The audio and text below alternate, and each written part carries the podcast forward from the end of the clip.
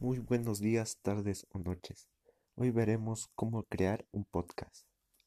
Para crear un podcast es necesario tener una aplicación instalada. Posteriormente a grabar un episodio. Cuando terminemos de grabar el episodio es importante crear una descripción ya que ayudará a los usuarios a entender el podcast. La imagen de portada es importante ya que dará un aviso para hacer crecer el podcast es necesario compartirlo en varias plataformas.